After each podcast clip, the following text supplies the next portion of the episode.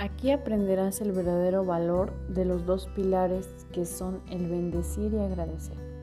Ahora no solo son algunas palabras en automático que salen de mi boca, ahora al desearte bendiciones te estoy visualizando lleno de luz y con todo lo grande que Dios tiene para ti, porque te lo mereces y al decirte gracias estoy valorando profundamente tu ser por lo que me da o hace por mí. Disfruta Vive y siente cada una de estas anécdotas que recibirás día a día.